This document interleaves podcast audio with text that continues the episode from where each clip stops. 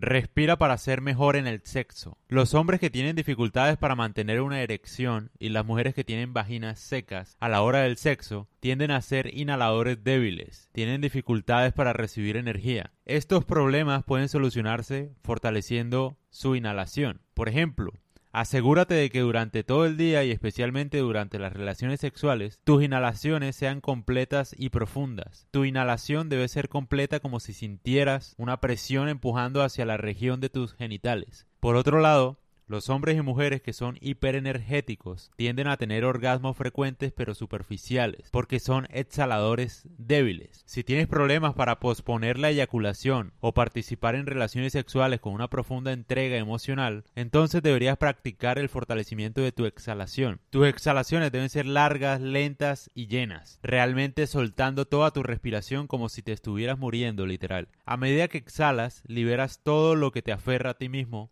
para que sientas que te estás entregando totalmente a tu pareja. O sea, la idea de todo esto es como realizar una respiración circular, de tal forma que inhales con tu estómago literal, con toda la región, digamos, genital también, o sea, que sientas la presión en tus genitales y al exhalar aprietes el suelo pélvico y sientas como que si la energía sube por tu espalda literalmente. De eso habla David Deida, ¿no? Esa fue la información, digamos, de donde he estado aprendiendo sobre este tema, literalmente. Me parece sensato, obviamente, porque toda la energía fluye a través de la respiración también. El Wim Method es, digamos, como un mecanismo para curar la depresión y enfermedades mentales eh, a través de la respiración. Entonces, sí creo en esta técnica y creo que es una manera para ayudar a circular la energía en el cuerpo y para aumentarla de alguna forma. Entonces ya saben por dónde investigar, ¿no? Hacer esta respiración circular, digamos.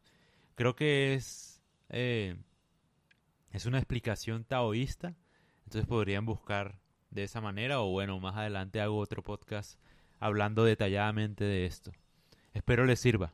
Antes de irme, algo que me pareció interesante era que los exhaladores débiles se enojan fácilmente. Obviamente, una persona es altamente emocional si respira mal, si no sabe inhalar ni tampoco exhalar. Me parece muy interesante porque siento que puede ser verdad. Si eres muy emocional, presta atención a tu respiración y lo más probable es que ahí encuentres una respuesta. Si no respiras bien, si todo el tiempo estás agitado respiras por la boca y no por la nariz, y tienes pulsaciones, digamos, todo el tiempo eh, latiendo rápido, digamos que eres altamente emocional, tal cual. Entre más lento sea el pulso, entre mejor respires, puede que seas más tranquilo. Me parece a mí que es cierto eso. Por eso el sexo, digamos que mejora mucho dependiendo de tu respiración, tal cual. Si sabes inhalar, pues recibes mucha energía, eh, pero el problema es que si no exhalas bien, esa energía te puede hacer en el caso de los hombres, que eyacules muy rápido. Entonces, digamos que el control se da inhalando bien para recibir la energía y exhalando bien para entregar esa energía en el acto sexual. Eso es lo que entiendo.